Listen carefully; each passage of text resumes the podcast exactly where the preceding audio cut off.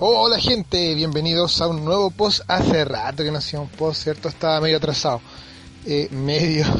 el último post fue hace como un año. Bueno, no importa. Es. Em, tengo.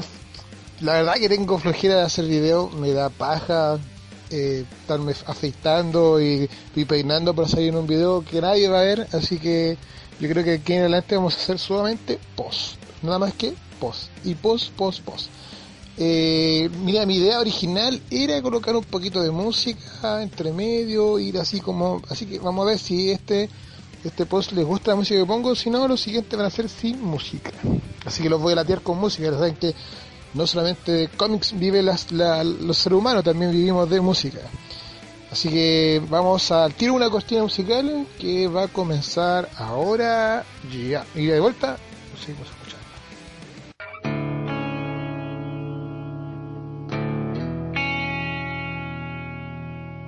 change my attempt, good intentions.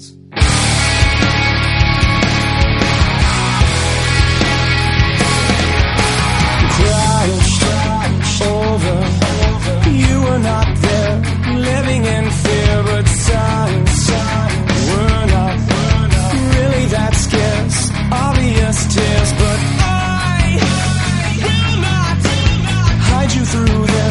I want you to help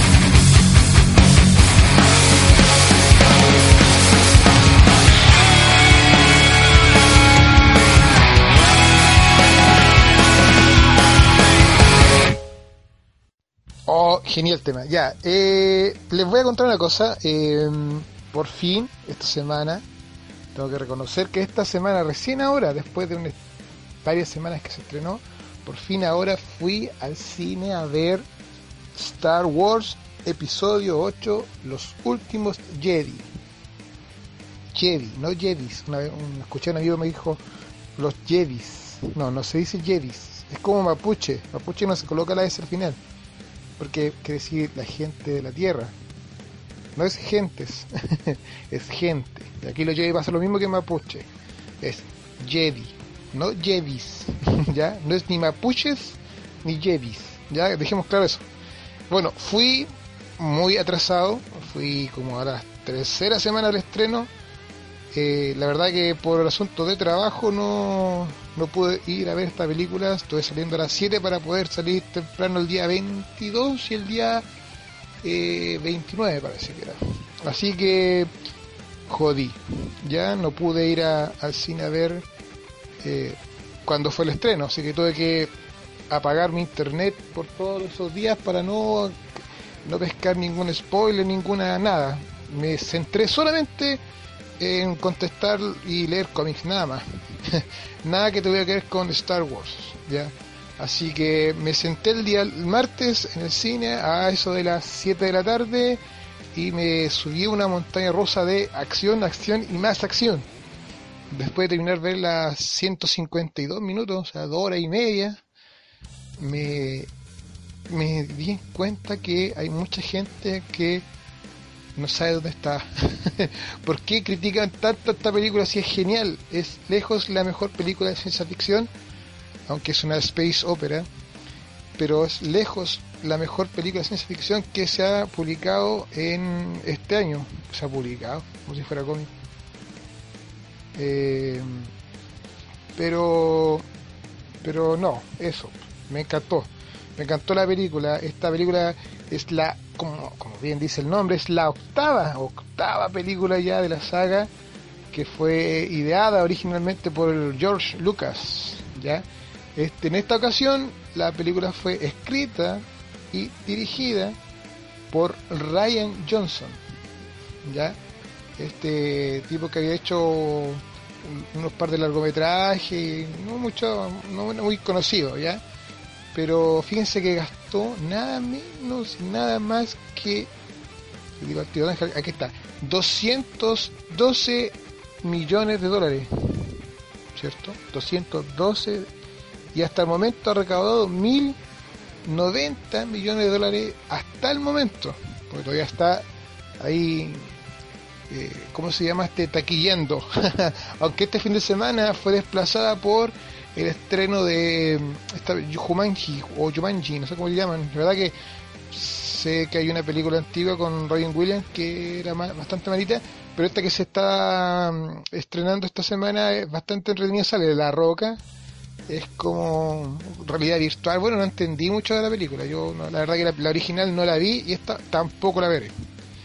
Eh, en esta ocasión, eh, la película, centrémonos en Star Wars, para mí reúne todo, todo, pero todos los, los, eh, ingredientes para hacer una, un, punto alto en la saga. Miren lo que voy a decir: un punto alto en toda la saga de Star Wars. Así, lejos, lejos. Comparable incluso con. Aquí los más puristas me van a odiar, pero comparable incluso, incluso con El Imperio Contraataca por la carga negativa que trae la película. No es una copia como lamentablemente fue el Despertar de la Fuerza, que a mí la persona me gustó, pero encontré que era un remake de, de, La Nueva Esperanza, el episodio 4, la primera, la de ya del 78, ¿sí? Eh, la original, como le llaman todos. La verdad que esa era una copia, pero aquí se fue por sus propios palos y se convierte en una gran, gran, gran película. La gente no le gustó, a la mayoría de las personas está alegando, dijeron, ¿qué hicieron con mi saga? Oye, compadre, relájense un poco. Hay que preguntarle a George Lucas qué hizo con la segunda trilogía, la precuela que era bastante mala, para... digamos la verdad, es bastante mala, la precuela es bastante mala. Momentos de lata gigantesco, muy, muy largo, una lata, unas conversaciones así súper romanticonas entre Anakin y la princesa Amígdala, la princesa Amígdala, ¿cierto? ¿Recuerdan? ¿Recuerdan esa, no sé, como esos peinados raros que dejaban los peinados de ley así eh, como algo normal. Tenía unos peinados muy estúpidos, unos maquillajes muy locos. La verdad que no, a mí en lo personal, eh, la única que me gustó fue La venganza de los Sith por todo lo que conllevaba que Anakin se convertía en Darth Vader, pero el resto pasa por lagunas del aterismo gigantesco. Y que hablar de las otras dos películas, si tiene un par de batallas entretenidas, el resto es demasiado plástica, la película demasiado CGI, demasiado eh, digitalización, no sé. Mira, eh, se están quejando muchos de que está, el, último J, el, episodio 8, tiene muchos chistes. Oye, compadre, no puedes decir eso porque, digamos las cosas como son, digamos las cosas como son. El remake, o sea, perdón, el remasterizado que se pegó George Lucas con la primera trilogía, la trilogía original, es un chiste. ya, esas escenas de mierda que puso, horrible, yo creo que ahí la embarró. Y eso sí que es un chiste, gran chiste. Prefiero aguantar estas pequeñas bromitas que aparecían, que ojalá que no se repitan, hay que decirlo.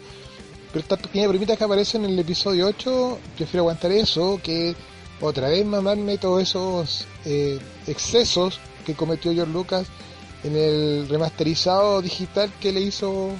Eso tiene que ver con audio, ¿cierto? No. ¿Cómo se podría digitalización, no, no sé, pero en esas nuevas versiones que, que, aparecieron de las tres originales, de La Nueva Esperanza, El Imperio Contraataca y El Regreso del Jedi. Bueno, eso sería, eh, si usted no ha ido a verla, vaya a verla, no haga caso de gente, eh, ¿cómo podría decir esas personas? ¿Cómo nombrarlas sin ser eh, insultante?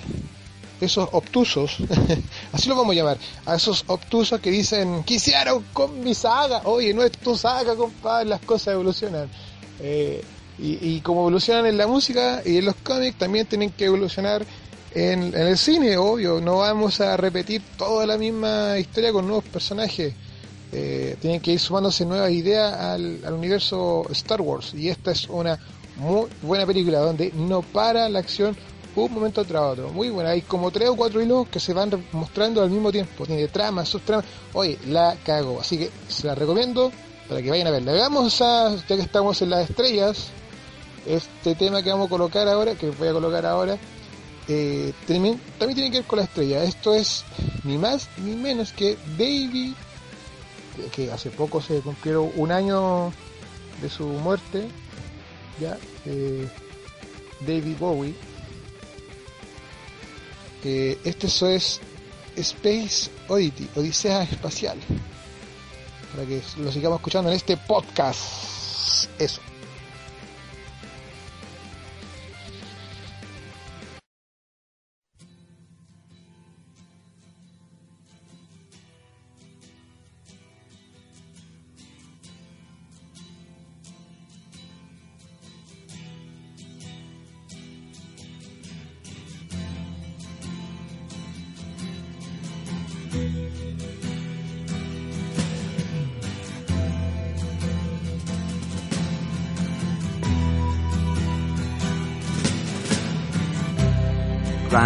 Control to Major Tom.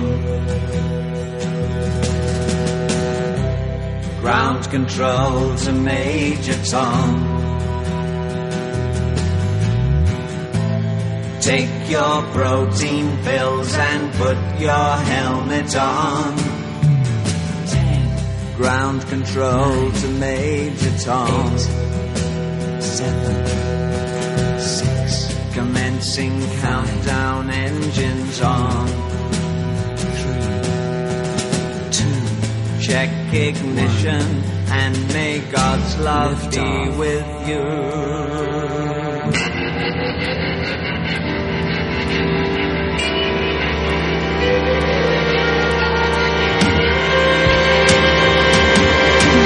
This is ground control to Major Tom.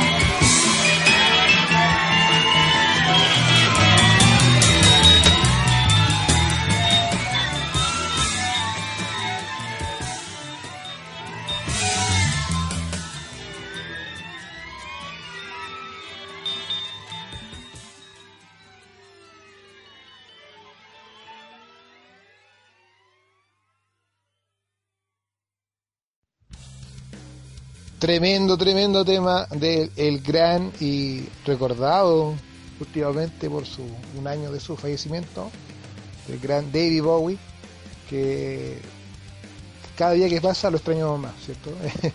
Ese tema Space Oddity es un temazo ¿eh? que aparece en, la, en una película que se llama La vida, la increíble vida de Walter Mitty, que es fundamental en, el- en la historia de la película. ¿eh? Eh, es como que es, es su, es su himno propio esa, esa canción.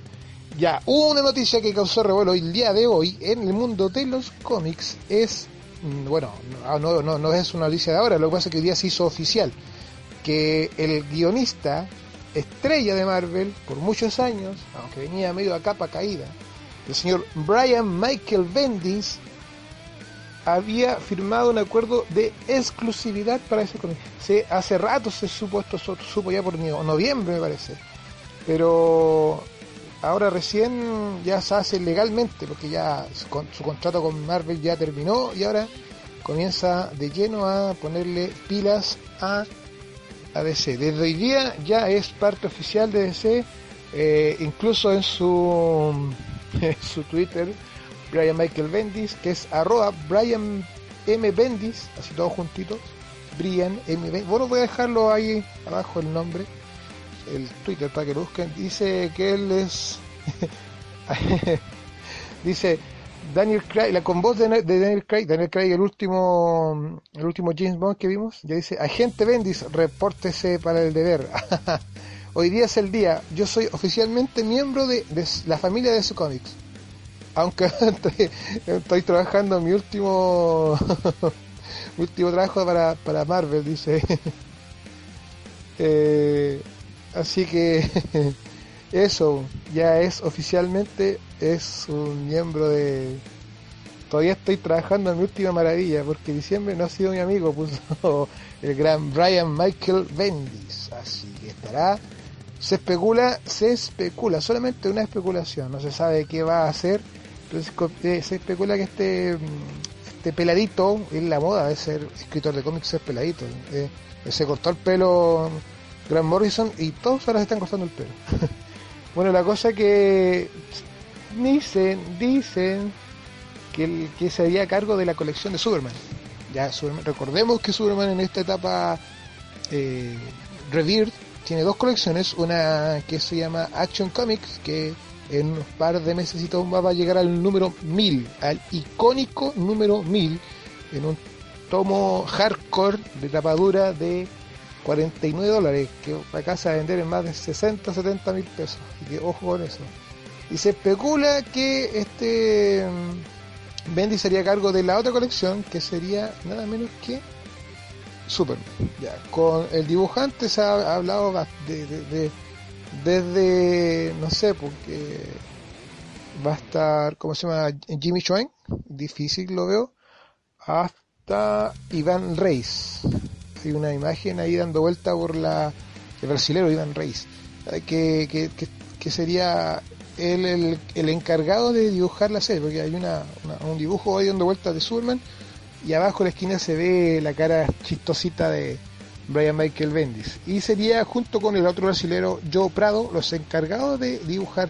Iván Reis, recordemos, hagamos, memoria todos por favor, memoria, memoria, memoria. Recordemos que Iván Reis, el brasilero Iván Reis, gran, gran dibujante, ya pasó por, la, por una colección de, de, Superman, ¿eh? así que sería entretenido verlo, verlo por ahí de nuevo. Eh, lo pudieron ver acá cuando Sticker Design SD, SD se acuerdan, SD, él eh, publicaba mm, publicaba los cómics de, Superman. No me acuerdo si era Adventure Superman, no, no me acuerdo, pero una de las colecciones que venían incluidas en la colección de, para redundancia, Sticker Design era dibujada por Iván Reis. Y de hecho, como que todos nos enamoramos de su estilo de dibujo. Después, oh, eso no, sonó gay, eso, nos enamoramos de Iván Reis. Después lo vimos a Iván Reis en Camino a la Crisis Infinita. En la historia que se llamaba, si mal no recuerdo, Guerra Rantanagar. Ya, así que para que se refresque la memoria, ¿quién es el, dibujante? Iván Reis. Es un maestro, es brasilero, tiene un estilo único y particular, no le copia a nadie, no es una copia de Jim Lee. Así que eso. Bueno, vamos a ir a otro tema. Eh, les voy a dejar a ver, ¿qué tema les puedo dejar? A ver. Mm. Ah, mira, va a ser sorpresa. Ya.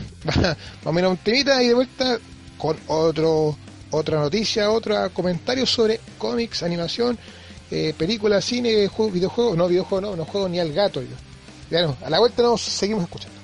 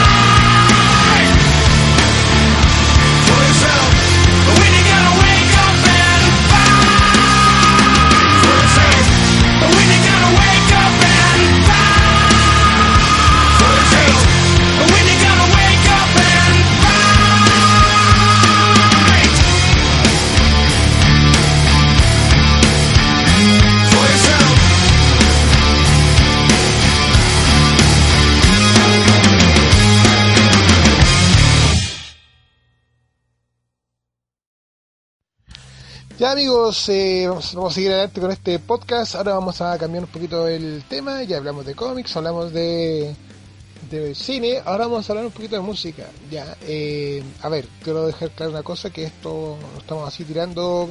Tengo una pauta harto ordinaria aquí, ordinaria nada, pero no es que vamos a hablar de estos temas. Que un día vamos a hablar solamente de cómics, otro día vamos a hablar solamente de música y así ustedes igual pueden irnos preguntando cosas y, vamos a ir buscando información. Ya, pero lo que les quiero contar, y es por la. ¿Por, por, qué, por quiero contarlo? Es porque A Perfect Cycle, la gran, gran, gran banda, proyecto paralelo, eh, como le quieren llamar, de Maynard James Keenan, que es el vocalista, cerebro, eh, medium. eh, no sé cómo llamarlo, pero el gran cerebro detrás de Tool y, el señor Billy Hordwell, es- que son los líderes de A Perfect Cycle, dieron a conocer esto hace poquitos días atrás nomás, la canción, pucha, yo soy tan malo para pronunciar en inglés, pero se llama Disillusioned, ya, es, este es la segunda, el segundo adelanto que se manda mm, eh, A Perfect Cycle, ya, después de The Domed, ya que fue hace unos par de meses. Este tema está la raja, está genial. eh, no pierde la banda su, su onda, eh, su estilo de música. No, no es Tool y tampoco es los otros proyectos que tiene este señor Keenan. Eh, ¿Recuerdan Pucifer? No, esto no es Pucifer ni es Tool, esto es A Perfect Cycle. Suenan como A Perfect Cycle, son A Perfect Cycle, ¿ya? La voz, obviamente, indiscutida de Maynard James Keenan, pero el resto musicalmente es lo que ya veníamos conociendo, que, mm, son dos discos, eh, el Mer de Non y The 13 Step. Eh, oye, 13 Step es de 2003, compadre. O sea, hace 15 años que no tenemos nada nuevo, porque recordemos que un año después, el 2004, sacaron un disco que se llama Emotive. ¿Se acuerdan ese? Que era como de remezclas, como de eh, de no sé qué cresta, pero tenían unas versiones medio extrañas de así, estaba Image incluso. Eh, así que buena, se- buena que, que, que, vuelvan esta, esta genial banda. ¿ya? A mí me gustaba, me gustaba Caleta. Rayé, por ejemplo, con The Hollow, el tremendo tema, o Thinking of You. Ese, ese disco Murder Noms es del año 2000, ¿cachai? 18 años atrás, oh, toda una vida. Pero bueno, vuelven, vuelven y este año, después de 15 años de que no sacan un, disco original con temas i- propios e inéditos, eh, que no, no tenemos nada, así que puta genial. Y a propósito de volver, el- los otros que están a punto de volver son, y es mi banda favorita, tengo muchas bandas favoritas, pero esta sí que es mi banda favorita, es, me refiero a Pearl Jam. Sí, el señor, el bajista Jeff Ahmed, eh, hace unos par de días comentó, comentó que estaban hace rato grabando, se juntan a grabar en los estudios y están componiendo para un posible nuevo álbum. Lamentablemente es posible. Ese sería el disco número 11. Recordemos que han pasado 5 años desde el último disco de Pearl Jam, que fue Lightning Bolt. Lightning Bolt, eh, me extraño el, inglés, no soy muy, muy experto en, en inglés, ¿eh? le digo al tiro. Mi pronunciación del inglés es como las wifas. Así que, puta, genial que en 2013 se publicó el disco Lightning Bolt, donde venía eh, Mike John Manners, ¿se acuerdan? Vamos, vamos a escucharlo, vamos a escuchar a Mike John Manners. Eh, venía también Sirens y venía Pendulum, que eran tremendos temas. Los otros igual estaban buenos, pero esas son las que más como que me, acuerdo yo. Así que dijo eh, Jeff Emmett, el bajista de Pearl Jam, dijo, "El- en el último par de meses hemos estado componiendo aquí en Seattle. Y agregó, un día típico para nosotros es reunirnos, uno, con- me reunirme con uno o con cuatro de los chicos y hacer música. Así que hay buena noticia, Pearl Jam está creando material para su nuevo disco, ¿ya? ¿Cuándo lo vamos a escuchar? Ni idea. Ni idea, ni idea. Así que, bueno, eh, esto, recordemos que tanto a Perfect Cycle como Pearl Jam se encuentran en giras y giras y giras y giras y más giras. Incluso Pearl Jam andará por acá para es- ese evento que lo tildan de rockero, que, lo tildan de rockero, que al final no tiene nada de rockero, que es Lula Palusa, que este año va a tener, parece que una- un- unos grupos de Gombia y metido. Bueno, es, tan ordinario como, ¿cómo se llama? Eh, la cumbre del rock chileno, que invitan a, dicen el rock chileno invitan a la, a la- a- ¿cómo se llama? ya se me olvidó. son tan malos los cantantes chilenos que da lo mismo. Los grupos, la- los solistas, Chil Pedro Piedra, ¿qué es eso? o lo otro, ¿cómo se llama? Eh, el Manuel García, weá más fome, más aburrida que esa, no. Y le ponen la cumbre del rock chileno. el único rock que hace rock chileno aquí es Guaychafe. Hay Río y Libra y Lopus. bueno, hay hartas bandas. Pero esas que están invitadas a ese evento, no. Así que, bueno, eso es lo que quería comentarles de, de la música. Que se vienen el disco, nuevo disco, después de 15 años de Upper for Cycle. Y que, y que Pearl Jam está preparando, ¿para cuándo? Ni idea, pero está preparando un nuevo disco. Así que vamos a hacer un temita. Ya lo, ya lo dije, vamos a aprovechar de escuchar Mind Your Manners de Pearl Jam de su disco del año 2013, Lightning Bolt. Nos escuchamos a la vuelta. Chao.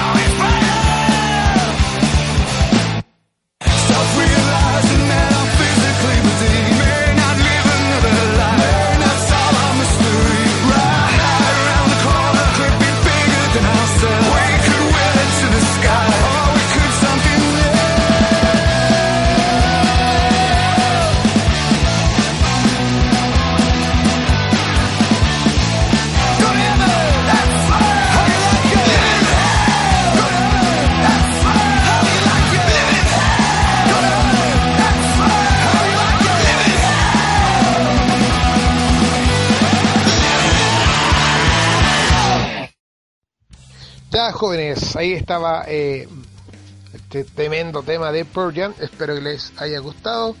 Eh, y yo, por mi parte, voy a comenzar a despedirme, ya, porque mucho tiempo para estar hablando peludeces, así que espero que les haya gustado este intento de pobre podcast.